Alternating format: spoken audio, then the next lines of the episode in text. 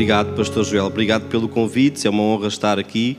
Podem tomar os vossos lugares. Uh, partilhar a palavra, que é a nossa verdadeira riqueza. Isso é um facto. Então, muito obrigado também é um privilégio muito grande poder realmente ser um, um, veículo, um canal daquilo que Deus tem para falar ou continuar a falar esta tarde, porque já fomos ministrados no nosso espírito, no nosso coração, já ministramos também o coração de Deus. Amém? O louvor foi fantástico, incrível. Amém? Amém. E eu gostava ainda no final de separar uh, alguns minutos para nós podermos uh, derramar o nosso coração na presença de Deus. Então, depois de eu partilhar a palavra, eu gostava que nós, como igreja, como comunidade, como família espiritual, pudéssemos ainda buscar o coração de Deus, derramar o nosso coração na presença de Deus, amém? Porque Deus move-se no lugar onde há expectativa, onde há reverência, onde há entrega, Deus move-se em lugares assim, amém? Amém. Mais uma vez, obrigado. Pastor Joel, sempre tão simpático, elegante um homem com uma classe incrível e com uma coragem também invejável. Sabem, quando eu estou a passar por dificuldades ou desafios, eu lembro-me também uh, do pastor Joel e da forma como ele enfrenta os desafios. Eu não sei se é por estar a viver na moita, mas uh, sabem os forcados, como é que eles enfrentam o touro? Não é enfrentam, como eles chamam. É, é, é, é, é. é. E o pastor Joel faz isso com os desafios. É, seja qual for o desafio, o tamanho do desafio, aí aquilo que o desafio representa, se é de Deus, eu estou dentro e Ele vai de peito aberto. É o que Ele diz. Isso é uma inspiração também muito grande para mim. Obrigado. É um prazer e um privilégio crescer cheio de gente valente, homens de Deus. Amém. Então vamos abrir a nossa palavra, a nossa Bíblia, em 2 de Reis, capítulo 4, a partir do versículo 1 até ao versículo 7, nós vamos ler. Eu gostava que vocês me acompanhassem nessa, nessa leitura. Nós vamos esmiuçar só o versículo 1 durante esta tarde, mas eu gostava de ler um, a continuação. Então diz: Certa mulher das mulheres dos discípulos dos profetas clamou a Eliseu, dizendo: Meu marido, teu servo, morreu, e tu sabes que ele temia ao Senhor e é chegado o credor para levar os meus dois filhos para serem escravos. Uau! Ela nem teve tempo de processar esta tragédia familiar, de fazer o seu próprio luto. Já os credores tinham chegado para levar os filhos como escravo para pagar a dívida deste homem. Eliseu uh, lhe perguntou: O que hei de fazer? Diz-me o que é que tens em casa. E ela respondeu: Tua serva não tem nada em casa senão uma botija de azeite. Então disse ele: Vai, pede emprestadas vasilhas a todos os teus vizinhos, vasilhas vazias, não poucas. Então é importante ter bons vizinhos, hein? só fica a dica. Então entra e fecha a porta sobre ti e sobre os teus filhos, e deita o teu azeite em todas aquelas vasilhas, põe à parte que estiver cheia. Partiu, pois, dele e fechou a porta sobre si e sobre os seus filhos, e estes lhes chegavam as vasilhas e ela as enchia. Cheias as vasilhas, disse ela a um dos filhos: Chega-me aqui mais uma vasilha. Mas ele respondeu: Não há mais vasilha nenhuma. E então o azeite parou. E por último, versículo 7 diz: Então foi ela e fez saber ao homem de Deus. E ele disse: Vai, vende o azeite e paga a tua dívida, e tu e os teus filhos vivei do resto. História incrível. Man, que história incrível.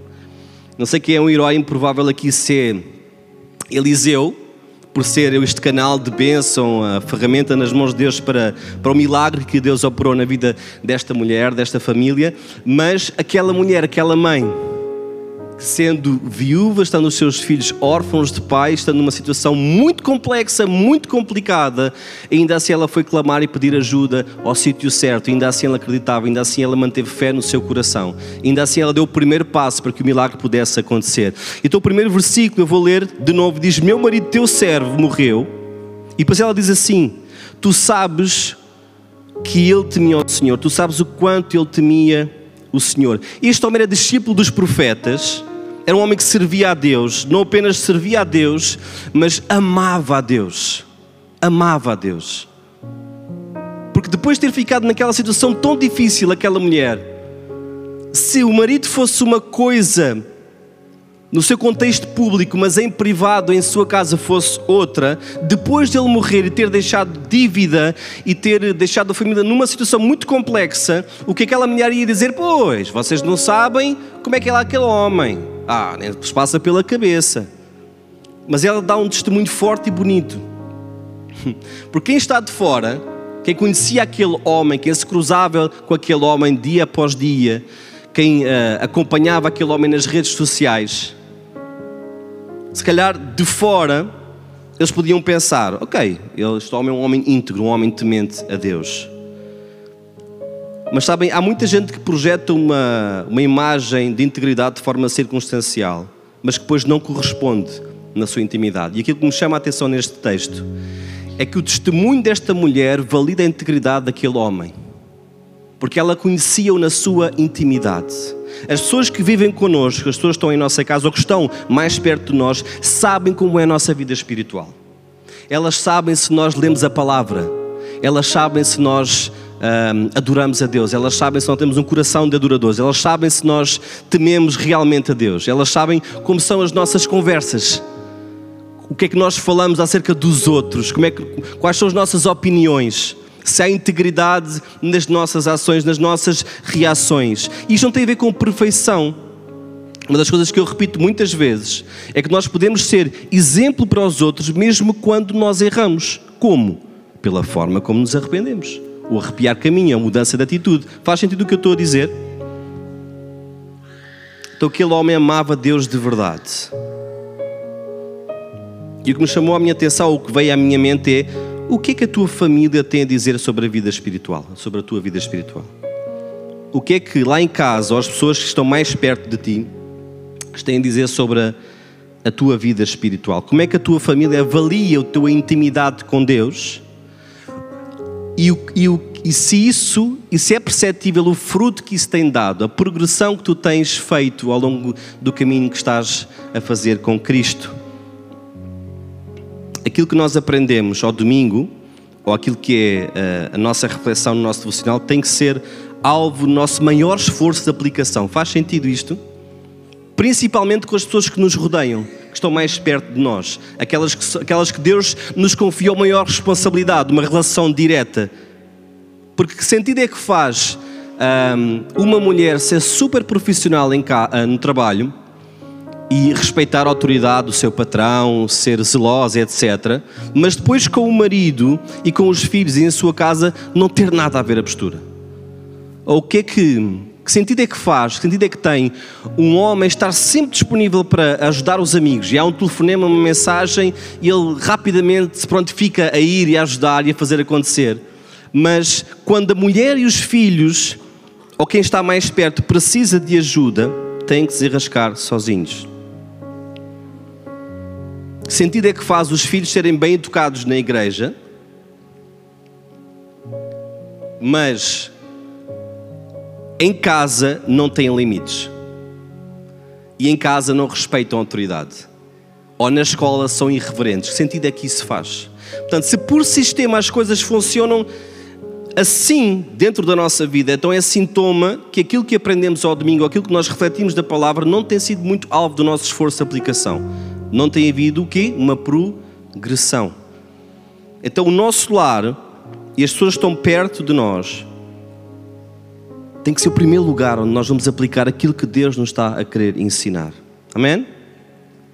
E outro ponto que me chamou a minha atenção foi que, ao perder o marido, aquela mulher perdeu também a sua fonte de sustento. Essa é a realidade, porque naquele tempo o marido era a fonte de sustento do lar, é ele que trazia o sustento para a sua casa, para a sua família. Então não é apenas é, é, um, o luto de uma perda muito forte, de uma pessoa muito querida, de alguém que fazia parte daquela família, e só isso já é difícil, mas é consequência disso também. Porque naquele tempo as mulheres não trabalhavam, não tinham o seu próprio dinheiro. Então, quando uma mulher ficava viúva, o que acontecia no desespero para a sobrevivência era que os filhos tinham que uh, roubar para trazer sustento para casa ou uh, gerava imoralidade. A mulher tinha que se prostituir, porque era o marido que era a fonte do sustento do seu, do seu lar. Portanto, não é apenas o luto de uma perda, mas uma mudança drástica que podia uh, destruir toda aquela família. Hoje em dia é bem diferente e graças a Deus por isso. As mulheres trabalham como os homens, são elas que trazem, às vezes até a maior parte do sustento do lar. Não tem problema isso. Os homens não se sintam envergonhados ou uh, menos homens por isso. A Mariana, durante muitos anos, ganhou mais dinheiro um, do que eu. E quando nós íamos ao supermercado e eu queria comprar um chocolate, ela não me deixava. Não. Não, não havia, não havia problema. E se há, também nós temos que resolver esse tipo de tensões, esse tipo de conflitos, ajustar as coisas dessa forma. Porque o dinheiro é secundário perante aquilo que é uh, o precioso bem da família, os relacionamentos. Mas reparem, eu gostava de focar nisto. Hum. Este homem era discípulo de profeta, era um homem temente a Deus, um homem de bem. Um homem de bem. Mas por alguma razão, mesmo sendo um homem de bem, teve um azar na vida e teve que pedir dinheiro emprestado. E morreu antes de pagar as suas dívidas. E por favor, prestem atenção, porque isto nos leva a considerar que, às vezes na vida, há coisas más que acontecem a pessoas boas. E quando nós não entendemos isso, nós julgamos mal os outros.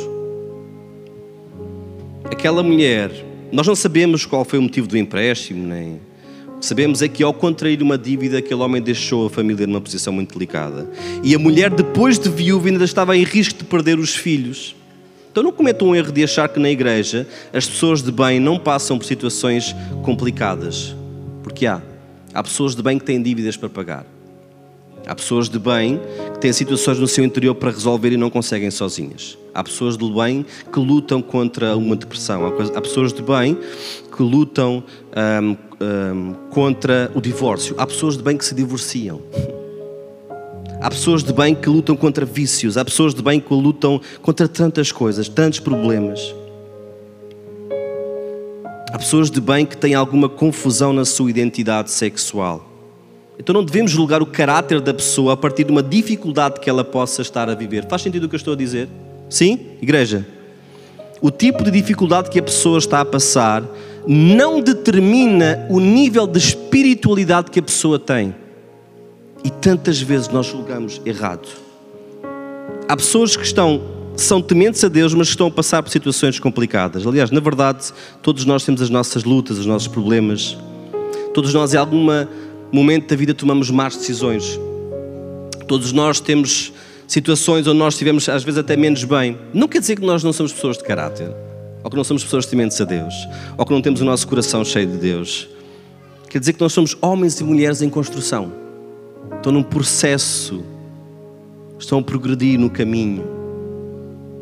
Há Cristo que está a crescer dentro de nós. E às vezes o problema é que nós, em tantos de nós, às vezes isso acontece, nós vimos a igreja, mas Cristo parou de crescer dentro de nós. E não deve ser assim.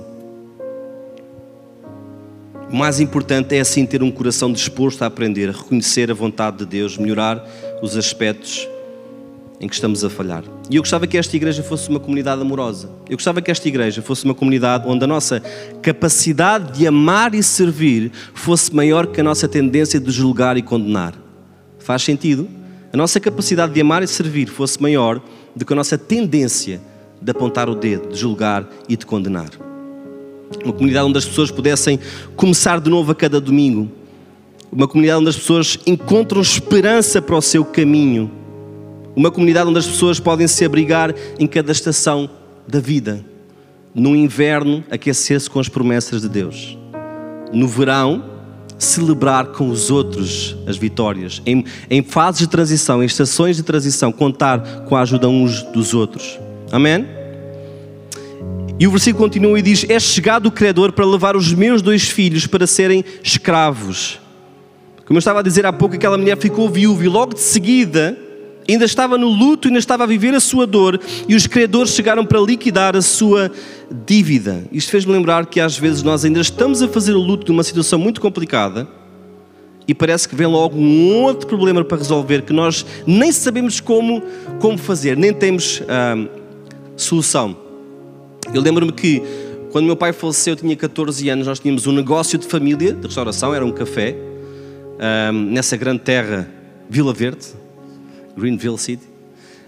Um, e, e não era possível nós continuarmos com esse negócio de família sem meu pai pagar mais um não era, não era possível. Então nós decidimos vender uh, o café, mas até conseguimos encontrar alguém fazer esse espaço Demoraram meses até conseguirmos encontrar alguém. Uh, e as contas continuaram a chegar.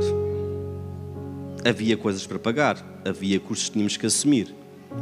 Porque a vida não está nem aí para o teu estado emocional. A vida, Deus está. E nem para a tua condição. Os teus credores vão chegar. E eu ponho no lugar desta mulher que estava a acontecer um terremoto na vida dela, perdeu o marido, estava na iminência de perder os filhos. Num dia são uma família com as suas dificuldades, com os seus dilemas, mas tementes a Deus, a levar a vida para a frente. No outro, a vida mudou completamente. De, uma, de um momento para o outro, a vida mudou de uma forma drástica. Não sei se alguns de nós vivemos momentos assim. Hum. E a vida tem coisas tão bizarras que não dá nem para entender o motivo ou a razão delas acontecerem. E a verdade é que hum, Deus não nos poupa da dureza da vida, Deus não nos poupa dos desgostos que a vida nos traz, Deus não nos poupa dos dissabores, mas ainda assim a presença de Deus pode ser um bálsamo no meio destas tribulações, destes problemas, destas dificuldades. Tudo, tudo depende da tua atitude. Não do problema, mas da tua atitude perante o problema, durante o problema, diante do problema. É como na, na piscina, nós carregamos com muito mais facilidade o nosso peso numa piscina. Por isso é que há tratamentos de fisioterapia que são feitos dentro d'água. E a presença de Deus tem este efeito. Parece que as coisas ficam mais leves. Parece que as coisas que não são assim, se calhar, tão importantes perdem importância. Aquelas que são importantes, nós ouvimos a voz de Deus dizer: Vai ficar tudo bem, filho, filha, vai ficar tudo bem. Eu estou contigo. Eu estou contigo. Eu não te abandono. Eu estou lá eu estou no barco durante a tempestade.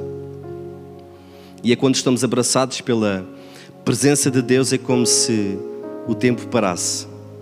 É como se o nosso coração encontrasse alívio e este peso, de, de, às vezes, de sentimento de fracasso, de frustração ou, ou, ou, de indignação, porque em momentos de luto tudo isto, tudo isto vem ao nosso coração. Indignação, o fracasso, o sentimento de culpa, as coisas que nós carregamos às vezes indevidamente e é Deus na Sua presença que às vezes traz alívio, outras vezes retira, outras vezes diz: pode não se resolver, mas eu estou contigo. E porque eu estou contigo, as coisas vão ficar bem. Então, esta comunidade tem que ser um refúgio para aqueles que querem fazer o luto das suas perdas. Porque há situações em que a vida nos faz tropeçar, sim ou não? Tu nunca tropeçaste? Tantas vezes. Se pudéssemos passar o microfone agora uns aos outros e contar as situações onde nós estivemos menos bem, situações onde nós tropeçamos. E alguns de nós sabemos uns dos outros, espero eu, pela atitude e pela iniciativa de podermos caminhar juntos. Mesmo quando as coisas não são bonitas, nós podemos trabalhar juntos e ultrapassar as dificuldades. Então, quando a vida te traz estes dissabores, qual é a tua reação? Qual é que é a tua atitude? Aquela mulher foi pedir ajuda a Eliseu. Sabe uma coisa que me chamou a atenção? Acompanhem, por favor, apenas mais alguns minutos. Aquela mulher, ela podia ter pedido ajuda a quem? Família, aos vizinhos, aos amigos. E o que o texto diz, pelo menos estamos a pegar na informação que o texto traz, é que ela foi direto a quem? A Eliseu. Porquê? Porque ela sabia que se havia alguém que podia mudar a realidade, e se havia alguém para o qual nenhuma situação é impossível e irreversível, é o próprio Deus. É o próprio Deus. Então ela foi buscar ajuda no sítio certo. E essa perspectiva salvou-lhe a vida, porque ninguém podia ter feito por ela aquilo que Eliseu fez através do poder de Deus. E isso serve de lição para alguns de nós, que quando estamos mal, quando estamos em luto, quando estamos em dor, em sofrimento, vamos buscar ajuda em sítios mais, epá, os mais disparatados, mais despropositados, onde não há ajuda e auxílio possível. Nós vamos aos lugares onde não devíamos ir, procurar abrigo, às vezes na velha vida, antigos amigos, ambientes em que nós não devíamos estar e nós vamos nos colocar lá. Não devia ser assim procura ajuda no lugar certo. Mas procura ajuda, porque a verdade é que, sem procurar ajuda, às vezes também as coisas não mudam.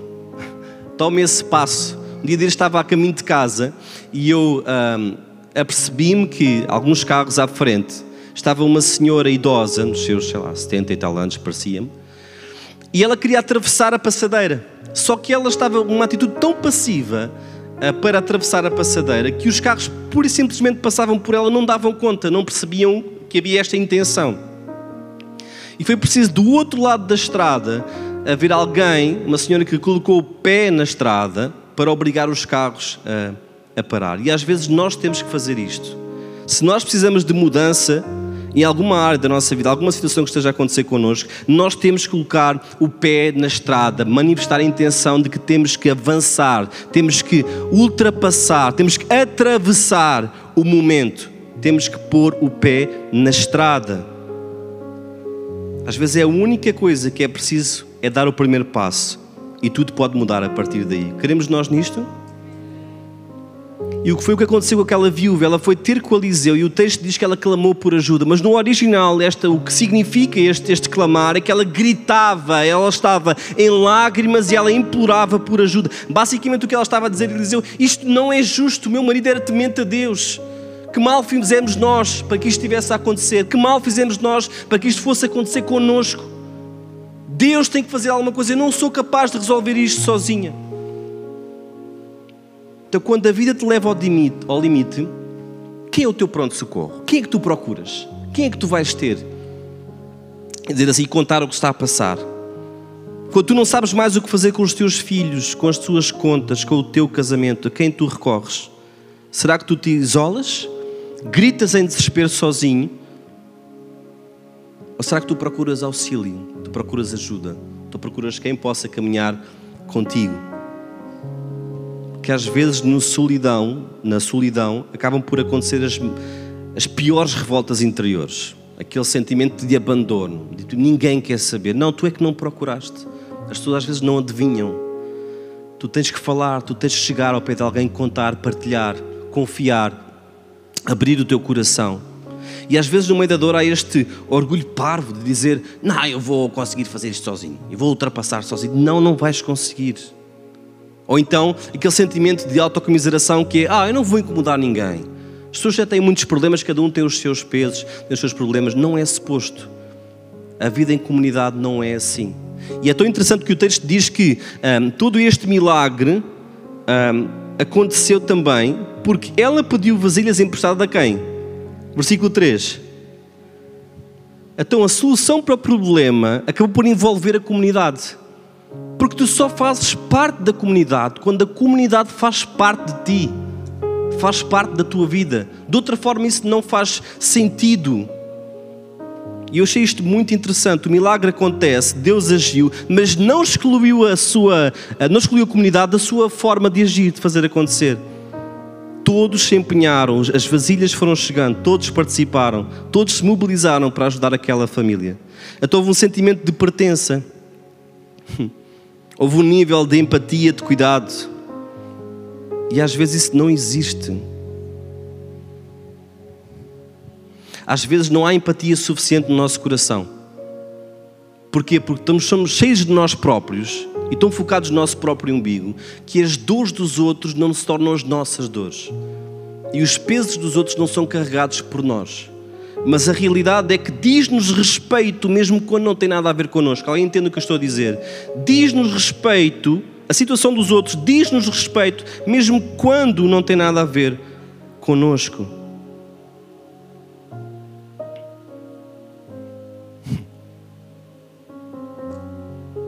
Quando alguém partilha num, num grupo um pedido de oração, como é que é a tua reação?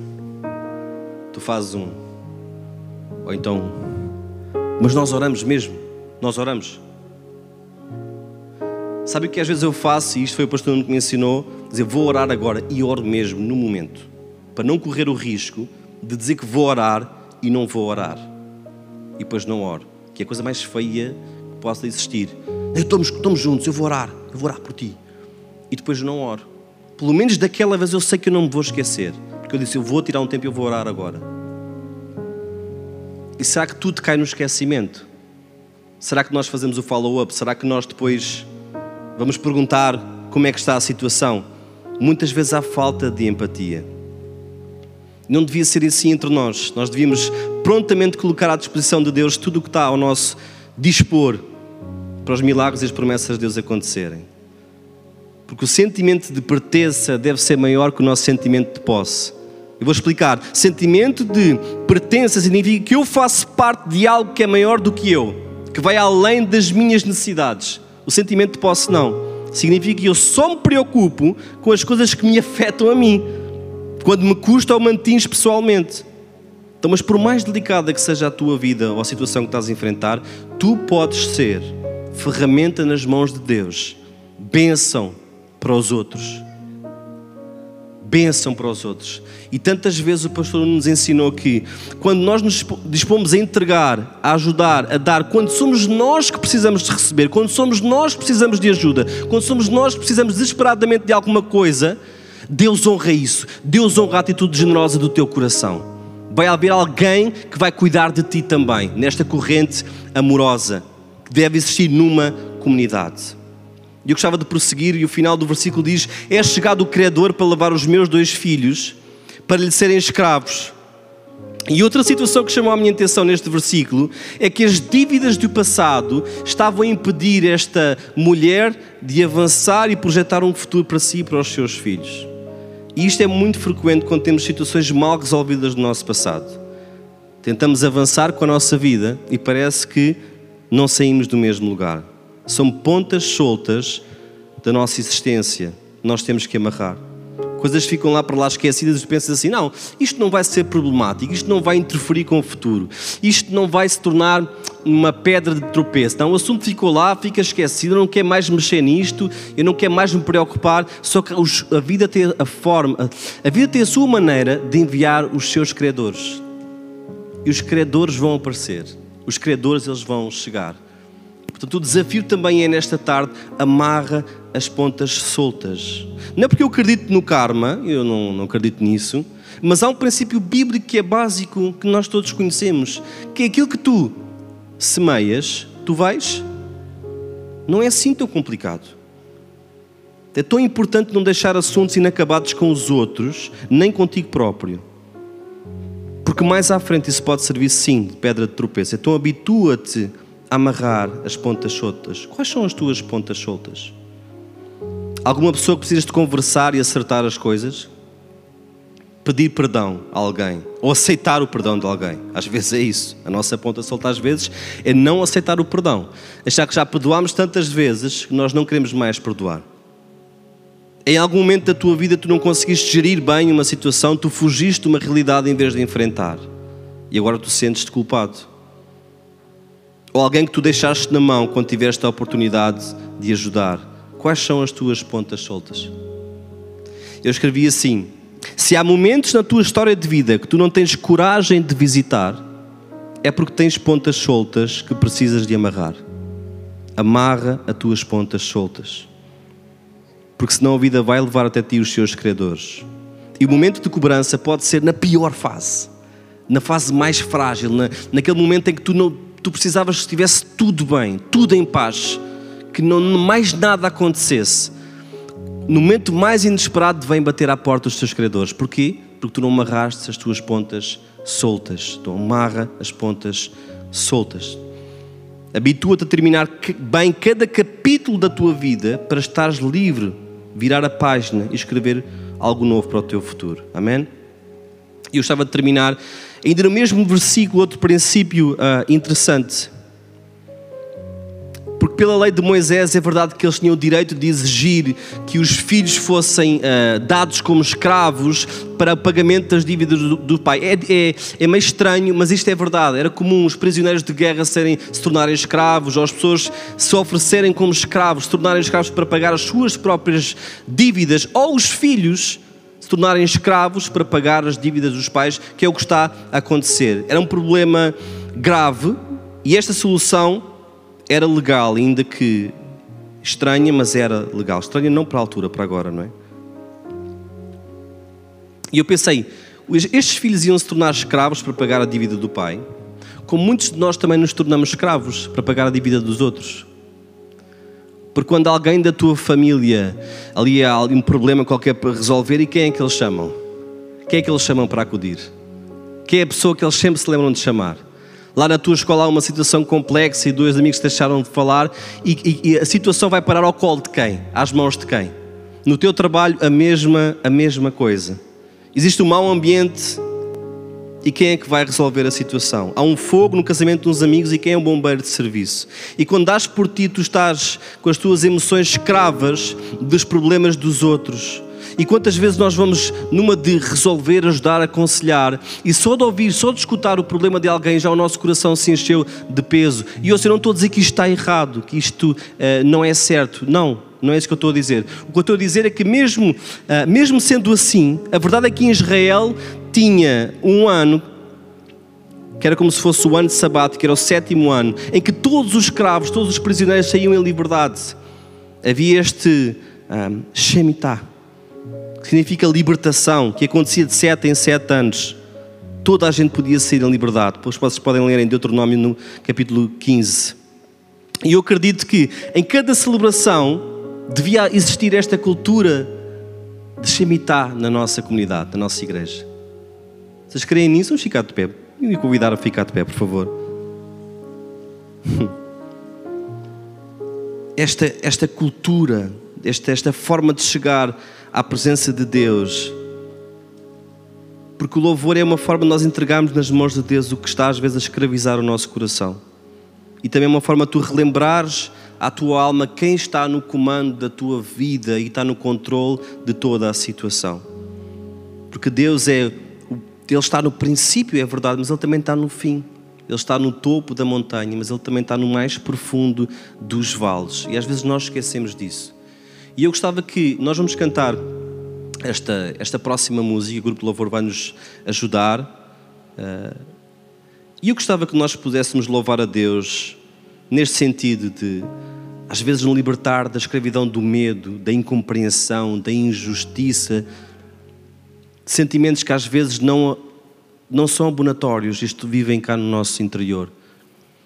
Pudéssemos entregar nas mãos de Deus isto e nos sentirmos livres. Como eu estava a dizer há pouco, quando nós entramos numa piscina, é mais fácil nós carregarmos o nosso peso. Há tratamentos que são feitos assim. Eu gostava que nós tivéssemos este momento na presença de Deus desta forma. E o grupo Louvor ele vai, vai subir, vai nos ajudar nisso. E lembre-se do que eu disse no início: tem que haver uma entrega, tem que haver uma expectativa tem que haver uma reverência. Há coisas que nós podemos entregar na, na, presença de Deus, no altar da adoração, mas se a nossa mente estiver distraída, se o nosso coração estiver numa outra frequência, nada vai acontecer. Pode acontecer para a pessoa que estiver ao teu lado, não vai acontecer contigo. Então aquilo que Deus ele falou ao teu coração nesta tarde, que eu tenho a certeza que o Espírito Santo traduziu as minhas palavras naquilo que cada um de nós precisava de ouvir age, reage àquilo que Deus falou contigo. Amém? Amém.